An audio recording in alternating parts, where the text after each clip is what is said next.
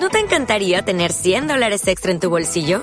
Haz que un experto bilingüe de TurboTax declare tus impuestos para el 31 de marzo y obtén 100 dólares de vuelta al instante. Porque no importa cuáles hayan sido tus logros del año pasado, TurboTax hace que cuenten. Obtén 100 dólares de vuelta y tus impuestos con 100% de precisión. Solo con Intuit TurboTax. Debes declarar para el 31 de marzo. Crédito solo aplicable al costo de la presentación federal con TurboTax Full Service. Oferta sujeta a cambios o cancelación en cualquier momento.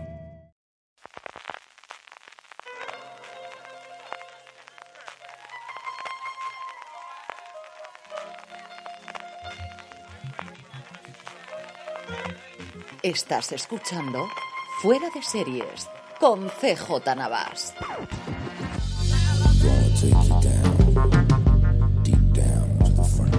Bienvenidos a Streaming, el programa de fuera de series en el que un servidor, CJ Navas, te trae todos los días las principales noticias, comentarios y curiosidades del mundo de las series de televisión.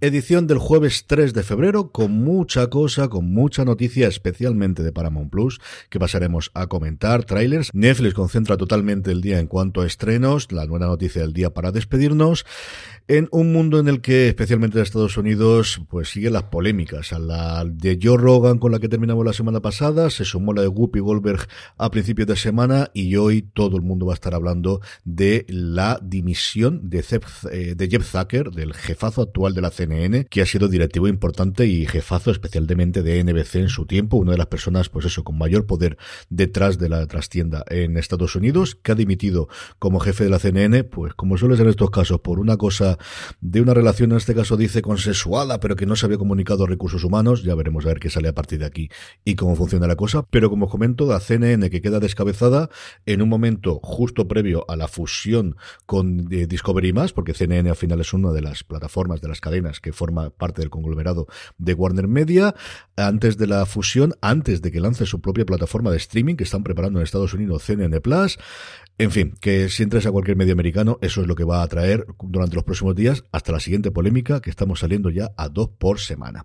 A partir de aquí mm, nos centramos en Paramount Plus y es que Paramount Plus se ha tomado en serio la TCA. Para aquellos que no lo conozcáis, la TCA es la Asociación de Críticos Televisivos eh, Norteamericana. Iba a decir estadounidense, pero no, es cierto que tanto de Canadá como de Estados Unidos es Television Critic Association, que lo importante que tiene este grupo es que dos veces al año, en eh, invierno y en verano se reúnen tradicionalmente en un hotel en California, ahora fundamentalmente por videoconferencia, y van pasando un día detrás de otro durante tres semanas las distintas, originalmente las cadenas de cable y las cadenas en abierto y recientemente las plataformas. No tiene quizás el peso en cuanto a, noticias que tenía hace, no os digo 10 años, pero posiblemente incluso ni cinco antes del estallido, especialmente de Netflix y del resto de plataformas.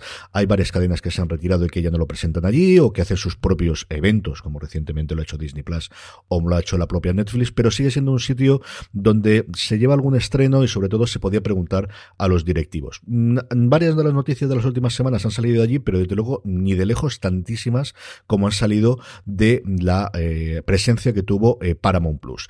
Cosas, vamos contando. Primero, renovaciones. Renovada SEAL Team, la serie que originalmente se emitía en CBS y que pasó eh, el año pasado a Paramount Plus, igual que ocurrió con Evil, ha sido renovada por una nueva temporada. The Game, que es una serie que aquí no se ha visto en España hasta donde yo tengo conocimiento y no hay nada más. Y Mayor of Kingstown, esta serie con Jeremy Renner de protagonista, haciendo de fixer, haciendo de alguien que arregla todos los problemas en un pueblo cuyo principal fuente de ingresos son las cárceles que pueblan eh, la ciudad, que todavía está inédita en España y que esperemos que se vea en Sky Showtime dentro de la producción que está haciendo Taylor Sheridan. Pero no, no nos quedamos ahí.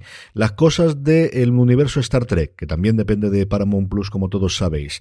Teníamos muchas noticias de renovaciones que se produjeron hace unas semanas, pero a partir de la presentación tuvimos, por un lado, el que se está trabajando en ese spin-off de la sección 31, lleva dando vueltas desde hace dos o tres años y todavía no está confirmado, y luego, poquito tiempo después de la presentación, se confirmó que estaba en trabajo una serie alrededor de la Academia de la Flota Estelar, que era algo que también se rumoreaba, que no tiene ninguna de las dos ni luz verde, ni por supuesto confirmación de fecha. Pero al menos dos series más al universo de Star Trek, ya sabéis, en dos, tres años como mucho, tendremos una serie de Star Trek continuamente en emisión, como ya lo están haciendo, pues eso, Disney con sus series de Marvel y sus series del universo de la Guerra de la galaxias.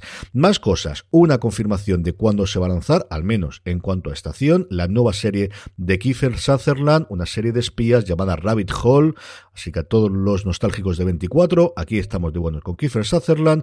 El estreno está previsto para otoño. Ya veremos a ver a partir de aquí cuando acercamos. Ya sabéis que últimamente primero se dice la estación, luego se dice el mes y luego el día del mes y así tenemos tres veces la noticia para hacerlo.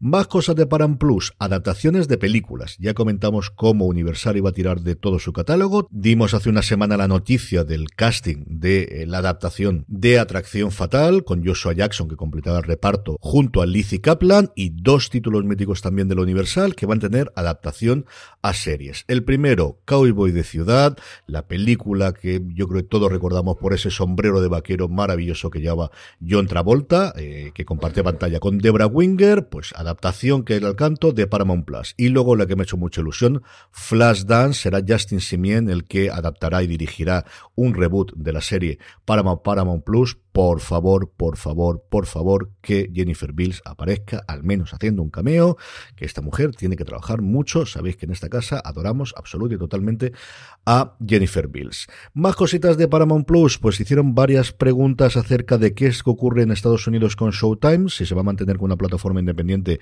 o se va a meter dentro de Paramount Plus, lo han dejado más o menos al aire, algún que otro proyecto que tenían por allí, sacaron pecho de lo bien que está Halo, que dentro de nada la podremos ver, bueno, se podrá ver allí, aquí veremos, y referencia a esto, como aquello era una cosa para los medios americanos, pues nadie preguntó qué va a ocurrir con Sky Showtime, así que seguimos sin saber fechas para que todas estas series, sí, también las de NBC de Peacock, pero especialmente las series de Paramount Plus, que cada vez son más y desde luego atractivas, mejores algunas de ellas, pues seguimos sin tener una fecha en el que estas van a llegar aquí en España. Pues qué le vamos a hacer. A ver si antes de verano como mínimo las tenemos ya aquí. Más noticias, que sí, que hay más, que no todo es Paramount Plus. La primera es Apple, que también sale a noticia diaria prácticamente, una serie que ya me tiene absolutamente convencido desde el primero. La nueva serie de Jason Katims, el responsable de Friday Night Lights, el responsable de Parenthood, que sus últimas series no funcionan especialmente bien, pero al final es alguien para tenerlo siempre en cuenta. Va a llevar adelante la adaptación de la novela Querido Edward, 10 episodios, serie limitada, al menos inicialmente. Ya sabéis que después todo esto es eh, existe la posibilidad de que se amplíe si la cosa funciona bien. El elenco está formado por Colin O'Brien, que hace del Edward del, título, que es un chiquillo, al que hemos visto recientemente en Wonka, y luego los dos pesos pesados son Taylor Schilling, de, Orange is the New Black, y ahora en Pamitomi, y mi adoradísima Connie Britton a la que hemos visto recientemente en The Wild Lotus y en tantas otras cosas, y sobre todo siempre, siempre, siempre, siempre en Friday Night Lights. Así que reencuentro entre Jason Katims y eh, Connie Britton. Es la primera serie, es la primera producción dentro del acuerdo global que ha realizado Jason Katims con Apple TV Plus, que espero que nos dé muchas cositas. Y si esta tiene nombres, nombres propios importantes, ¿qué voy a decir de esta otra? Producción de Bad Robot, es decir, de JJ Abrams, con El Rey del Terror, con Stephen King, adaptación de su novela Billy Summer, sobre un asesino a sueldo que tiene que retirarse, pero antes de retirarse quiere hacer su último trabajo, todos solemos saber cómo acaban las cosas cuando tienes el último trabajo y si es una cosa de Stephen King, más todavía. Los responsables de la adaptación son Ed Zwick y Marsan Herkowitz. Eh, Zwick va a dirigir lo que parece que serán 6 de 10 episodios. A día de hoy no hay plataforma, pero va a haber bofetadas por este proyecto, yo os digo yo, desde el principio. Castings, dos cositas rápidas. La primera de ellas es Let the Right One In, déjalos entrar, eh, la serie de vampiros de Showtime que cambia en, de algunos de los protagonistas. Fernanda Andrade se une al reparto y sobre todo Celko Ivanek, que lo comentábamos recientemente por su serie de Nan Now, que, que, va a aparecer en la serie de Apple TV Plus. Es un actor que hace 10 años, aquellos que me oyen desde entonces, tuvo un momento en el cual estaba en prácticamente todas las series importantes de televisión. Quizás estaba un poquito oculto en los últimos tiempos y vuelve otra vez a las pantallas. A mí es un actor que siempre me ha encantado, siempre me ha fascinado. Y por otro lado, dos nombres propios es que el Tom Ellis, al que ha tenido un éxito internacional apabullante con Lucifer, especialmente desde que pasó la serie a Netflix, pero a que todos recordamos también, al menos los aficionados a la comedia británica, por su personaje y por su papel en Miranda, se une a Sterling K. Brown a una nueva serie de Hulu llamada Washington Black, dos actores de verdad en la cresta de la ola. Este yo creo que es el primer papel que va a hacer Sterling K. Brown conforme termine DC Sass, así que a seguir la pista a esta serie, siendo de Hulu, lo normal es que aquí no llegase a Disney Plus dentro de su canal Star. Trailers, dos cositas. Eh, un, por un lado, por fin hemos podido ver imágenes de esta eh, versión o este spin-off de The Voice en animación, llevando The Voice Presents dos puntos Diabolical. No sé si al final nos quedaremos simplemente con el Diabolical con las voces eh, importantes de un montón de gente conocida estadounidense la versión original, a ver qué ocurre con el doblaje, aunque Amazon esos problemas, como otras cadenas, y no quiero mirar ninguna plataforma, no los suele tener y suele hacerlo bastante, bastante bien. Y el tráiler, sin duda, de ayer, el tráiler que, que todo el mundo en mi línea de Twitter estaba hablando, es el tráiler de Paramount Plus, teníamos todavía una más para comentar de Paramount Plus, de la oferta, The Offer, la serie que cuenta cómo se llevó adelante el rodaje del Padrino. Tenemos a Miles Tellers haciendo de Albert S. Rudy. Tenemos a Juno Temple eh, pasando, saltando el charco después de su éxito en Ted Lasso haciendo de Betty McCart. Tenemos a Giovanni Ribisi como Joe Colombo. Tenemos a Dan Fogler, eh, que se le ve además en el trailer haciendo de Francis Ford Coppola. Y fundamentalmente, de los dos minutos de trailer, tenemos a Matthew Good haciendo de Robert Evans. Cómo me gusta este actor y qué magia le da en esos minutitos. He dicho dos minutos, mentira. Minutito de trailer que como siempre lo tenéis en las notas del programa que podéis encontrar en fueradeseries.com. Estrenos, como os decía antes, dos cositas de Netflix, En busca de la ola y sobre todo Murderville, una gamberrada de Will Arnett sobre unas investigaciones, eh, haciendo parodia de los procedimentales policíacos que tiene como atractivo que tiene invitados famosos que no saben cómo se resuelve y realmente tienen que resolver el caso.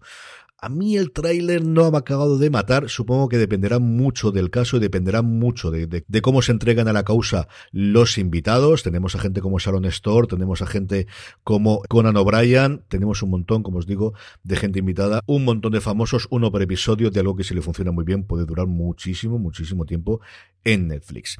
Y terminamos como siempre con la buena noticia del día y es que Kristen Bell decide no quedarse atrás e igual que han hecho muchas compañeras de profesión, lanzar su propia productora. Se va a llamar Danshire Productions o Producciones Danshire y si esto de Danshire os ha recordado algo, especialmente los fans de Parks and Recreation, sí, por ahí van los tiros, efectivamente, los conos de Danshire, además es que el logo es el puñetero cono de el juego de mesa de Danshire que tanto buenos momentos nos dio en Parks and Recreations con Ben, con Leslie, con el resto de, de personajes.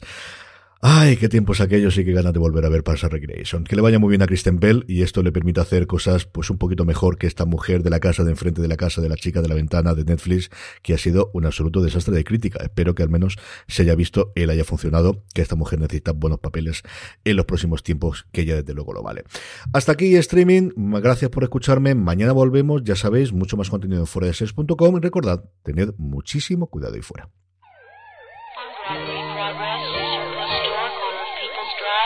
20.